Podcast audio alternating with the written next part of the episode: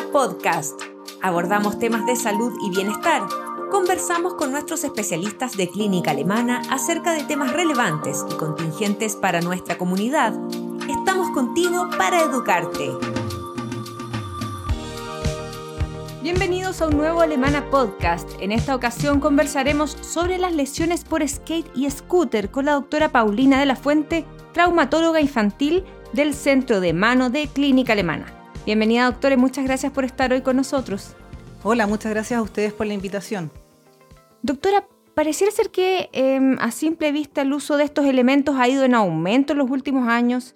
Eh, ¿Qué tan frecuentes son el uso y las lesiones asociadas al skate y scooter? La verdad es que hace un tiempo hemos visto que estos deportes han ido creciendo en popularidad ejemplo, si nos referimos al skate, está aumentado de forma internacional. Vemos como hace un par de años se agregó a los Juegos Olímpicos y estuvo presente en Tokio 2020. En el ámbito local, también vemos que ha habido un aumento y en este momento podemos contar con casi más de 40 skateparks a lo largo de todo el país. Incluso existen aplicaciones donde las personas que realizan esta actividad o deporte pueden buscar dónde realizarla según cercanía. Ahora, respecto al skate, es importante mencionar que es un deporte principalmente realizado por gente joven, generalmente mm. son adolescentes. Aproximadamente el 70% de los pacientes son menores de 18 años.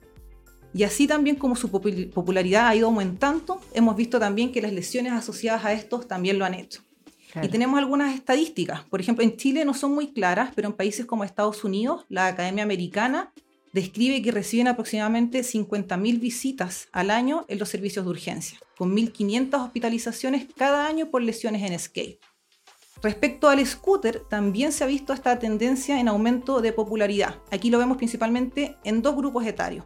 En los más pequeños, que utilizan los scooters no eléctricos como una actividad recreativa o deportiva, donde generalmente vemos un aumento de su consumo ya sea asociado a la pandemia en que los niños estaban obligados a quedarse en la casa y requerían actividades para mantenerse entretenidos, o en épocas como posterior a la Navidad, donde generalmente son regalos frecuentes que se le hacen.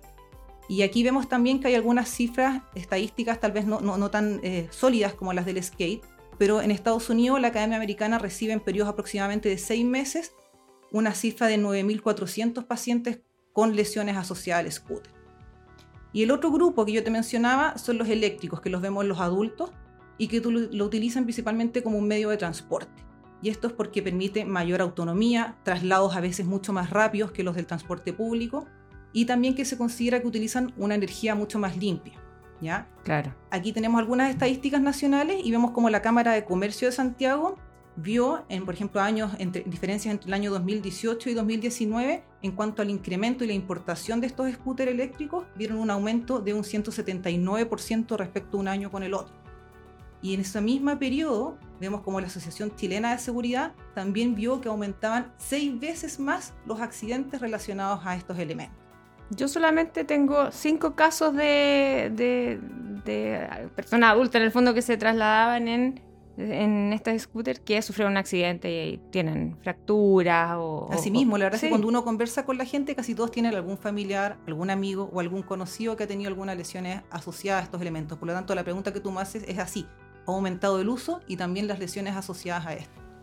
En cuanto al skate, em, ¿cuál es, eh, en ¿entre qué edades se ven más afectados quienes tienen lesiones, por ejemplo? Como conversamos antes, la mayoría de la gente que los utiliza son personas menores de 18 y casi el 60% de las lesiones se concentra en los menores de 15 años. ¿ya?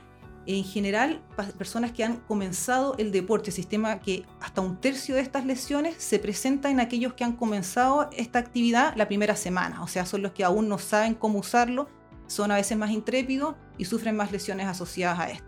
¿Cuáles son las lesiones más frecuentes eh, con este tipo de, actividades? En general, las tres áreas más comunes donde vemos lesiones nosotros son en las extremidades superiores, donde la muñeca se lleva el principal porcentaje. Ahí vemos desde fracturas que pueden ser de radio, de la ulna, fracturas de escafoide o también lesiones como de los esguinces, ¿ya?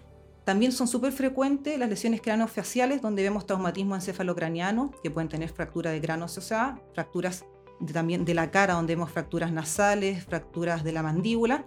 Y después vienen también las lesiones de los tobillos, donde son frecuentes los esguinces y en algunos casos también las fracturas de pierna.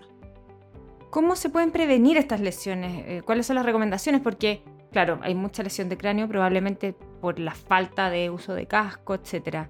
Y eso es súper importante porque la mayoría de las hospitalizaciones asociadas a estos deportes tienen que ver con lesiones justamente de cráneo, contusiones de cráneo. Entonces hay varias recomendaciones que uno puede seguir para tratar de prevenir las lesiones en estos pacientes. Y ahí tenemos recomendaciones que van desde el grupo etario, desde el tipo de elemento que uno utiliza y el equipo de protección asociado. Entonces, partiendo primero por las recomendaciones etarias, referentes primero al skate, es súper importante que es un elemento que no está recomendado en niños menores de 5 años. En general, uno lo puede recomendar sobre los 6 años y entre 6 y 10 siempre con una supervisión estricta de un adulto. ¿Ya? ¿Por qué no se recomiendan niños tan pequeños, doctora? Los niños pequeños en general tienen un centro de gravedad más alto, también tienen menos desarrollo y a veces carecen un poco de, habilidades en cuanto al equilibrio. Por lo tanto, estos factores hacen que sean más propensos a caerse y, como conversamos respecto al centro de gravedad, hace que se golpeen más la cabeza. Por otro lado, también tienen reacciones que son mucho más, más lentas, con menor coordinación y no logran a veces impedir las caídas. También muchas veces son como temerosos, o sea, perdón, no temerosos, son más osados, andan a más velocidad y no son capaces de medir todos estos riesgos que están asociados. Y en cuanto a la prevención de lesiones, em, ¿qué recomendaciones se da, por ejemplo, también para el uso del, scooter? En cuanto al scooter, este se puede usar en niños más pequeños, en general se recomienda desde los dos años, pero es súper importante que siempre debieran estar acompañados de un adulto. Y recordar también que los scooters eléctricos alcanzan velocidades mucho mayores, entre 25 incluso hasta 30 kilómetros por hora, por lo tanto en general se recomiendan para adolescentes, niños mayores a 16 años. Otras recomendaciones que son importantes que haya mencionado es el tipo de elemento. O sea, ahí uno puede vivir respecto al skate, súper importante el tamaño adecuado. Ahí uno puede meterse a internet y la verdad es que hay muchas páginas que indican el tamaño ideal según la edad y altura del paciente. Y también independiente del tamaño, es importante saber que muchas veces parecen más grandes, entonces a veces dicen, hoy subámonos juntos, subámonos dos o tres niños, que obviamente parece mucho más entretenido, pero es ahí donde se asocian a más lesiones, se pierde el equilibrio y pueden sufrir estas lesiones que conversábamos. Respecto al scooter, eh, uno puede recomendar eh, scooters de tres ruedas que en general ofrecen mayor estabilidad, porque los de dos ruedas alcanzan mayor velocidad. Entonces, niños más pequeños también conviene utilizar tres ruedas. Y la pregunta, la, más importante, la recomendación más importante es el equipo de protección. Aquí es súper importante que uno debiera utilizar siempre equipo de protección en estas actividades. ¿Y cuáles son estos? Súper importante, como conversamos, las contusiones de cráneo son frecuentes, por lo tanto debiéramos siempre utilizar un casco, ¿ya? Un casco que esté certificado. Otros elementos también que nos proveen de protección son las rodilleras y las coderas, que en general nos ayudan para absorber los impactos y evitar muchas veces heridas erosivas, sobre todo cuando hay estas caídas. Y las muñequeras, que también nos ayudan a evitar el impacto de las caídas y así prevenir esguinces y fracturas. También importante que muchas veces se olvida, sobre todo en el verano, el uso de un calzado adecuado, o sea, un calzado cerrado que no se caiga fácilmente, que proteja del roce al calzado y que además permita la adherencia, ya sea en la tabla del skate o en el scooter. Esas son las principales recomendaciones para evitar las lesiones asociadas a estas actividades. ¿Hay alguna característica especial, por ejemplo, que debe tener el, el casco? Porque hay cascos de distintos tipos, entonces quizás, no sé, le van a poner el mismo casco que utilizan para andar en bicicleta. ¿Hay algún casco específico que se recomienda para este tipo de elementos? Esa es una pregunta súper importante. La verdad es que el casco siempre tiene que ser adecuado para la edad y el tamaño de la cabeza del niño. O sea, no es lo mismo utilizar el casco del hermano que tiene 15 años en un niño que tiene 7, ¿ya? Es importante que este no quede suelto, siempre debe estar horizontal sobre la cabeza. Muchas veces uno ve estos niños que van con el casco mirando, colgando hacia atrás, se va moviendo, entonces eso es un casco que no cumple la función. En cuanto a las recomendaciones específicas, este siempre debe quedar horizontal y con el borde delantero aproximadamente uno o dos dedos por encima de las cejas. Pero como, como conversantes no debe moverse ni hacia adelante ni hacia atrás y las correas en general deben formar una Y que queda bajo las orejas y que debe acoplarse de forma ajustada, pero nunca con presión, o sea, no debe quedar apretado. Y además, obviamente, no está, no está de más mencionar que siempre debiera estar certificado. Claro. Eh, ¿Influye también el lugar donde se practican, por ejemplo, estas actividades? Porque em, los niños en general los utilizan en todos lugares. Los padres deberíamos tener algún tipo de observación respecto al lugar donde se utilizan eh, estos, estos elementos. Efectivamente, una de las recomendaciones más importantes es que los niños practiquen estas actividades alejados del tráfico vehicular Muchas veces nos toca ver skaters que de forma osada se afirman incluso a un vehículo que va en movimiento y es ahí donde vemos lesiones más graves. Por lo tanto, siempre hay que tratar de que sea en lugares seguros, alejados de los vehículos, que no contengan superficies irregulares, por ejemplo, con agua, arena, gravilla o tierra donde tengan más riesgo de caerse. Ideal preferir parques o lugares con superficies lisas, como conversamos actualmente en nuestro país cuenta con varios skate, skate park, por ejemplo. Entonces tratar de elegir esas zonas y tratar siempre también de que sea durante el día, o sea, no es que no se pueda hacer en la noche, pero obviamente muchas veces en la noche hay poca visibilidad, pueden haber algunos elementos en el suelo que produzcan tropiezos y a su vez accidentes. Y también asociado a esto, súper importante, el uso de audífonos. En general, cuando uno practica estas actividades, sobre todo en los niños más grandes, en la calle, el, uso de los audífonos hace que estén desconectados con el medio. Entonces muchas veces no escuchan el vehículo que está al lado, no están conectados y eso hace también que aumenten las lesiones. Doctora, ¿Tiene algún caso, por ejemplo, que recuerde donde se conjuguen muchas de estas faltas, por ejemplo, al utilizar un skate o un scooter? Justamente me viene, a la memoria un caso que fue justo eh, en la Navidad, una pequeña de 12 años al que a la hermana había pedido un scooter eléctrico, una hermana de 16 años, pero a ella también le regalaron una. Entonces decidieron salir la misma noche, andar en el scooter eléctrico, no utilizaron ninguna protección, abrieron el regalo y salieron, y obviamente ella sufrió una caída, se golpeó la cabeza, no tenía casco puesto, tuvo un TEC que requirió hospitalización y además una fractura de pierna. Entonces aquí justamente vemos todos los elementos de protección que recomendamos que no fueran utilizados, o sea, un menor de 16 años usando un scooter eléctrico que alcanza altas velocidades, no se utilizó ningún elemento de protección como el casco, salieron en la noche donde hay menos visibilidad. Entonces se conjugan todos estos elementos que aumentan el riesgo de lesiones y que es lo que uno tiene que tratar de evitar. ¿Qué recomendaciones nos puede entregar, por ejemplo, de cómo reaccionar ante un accidente?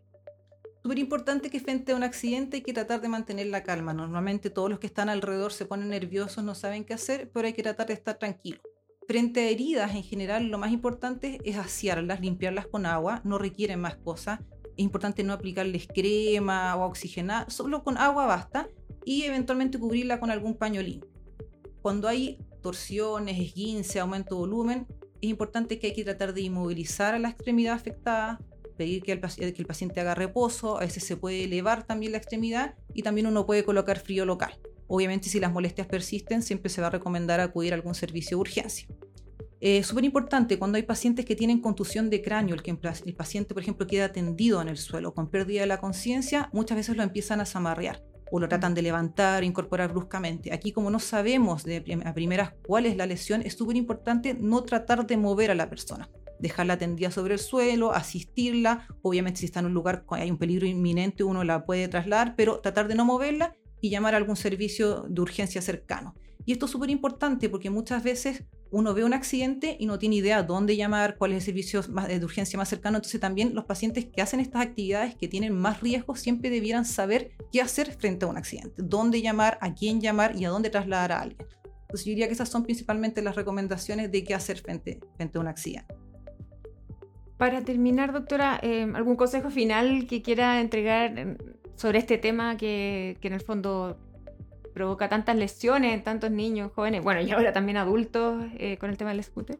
Claro, si bien todos estos elementos permiten que los niños se mantengan de forma activa y son súper buenos desde el punto de vista de la salud, se pueden realizar perfectamente, pero es importante tomar en cuenta todas estas recomendaciones que conversamos, sobre todo asociadas a la edad. Siempre revisar que el equipamiento que estemos utilizando esté en buen estado. Siempre utilizar elementos de protección y diría que uno de los más importantes es el casco practicar las actividades en un lugar seguro y siempre tener presente cómo actuar y qué hacer frente a un accidente. Muchas gracias doctora por estar hoy con nosotros. Gracias a ustedes. Nosotros nos despedimos y nos encontramos en un nuevo Alemana Podcast.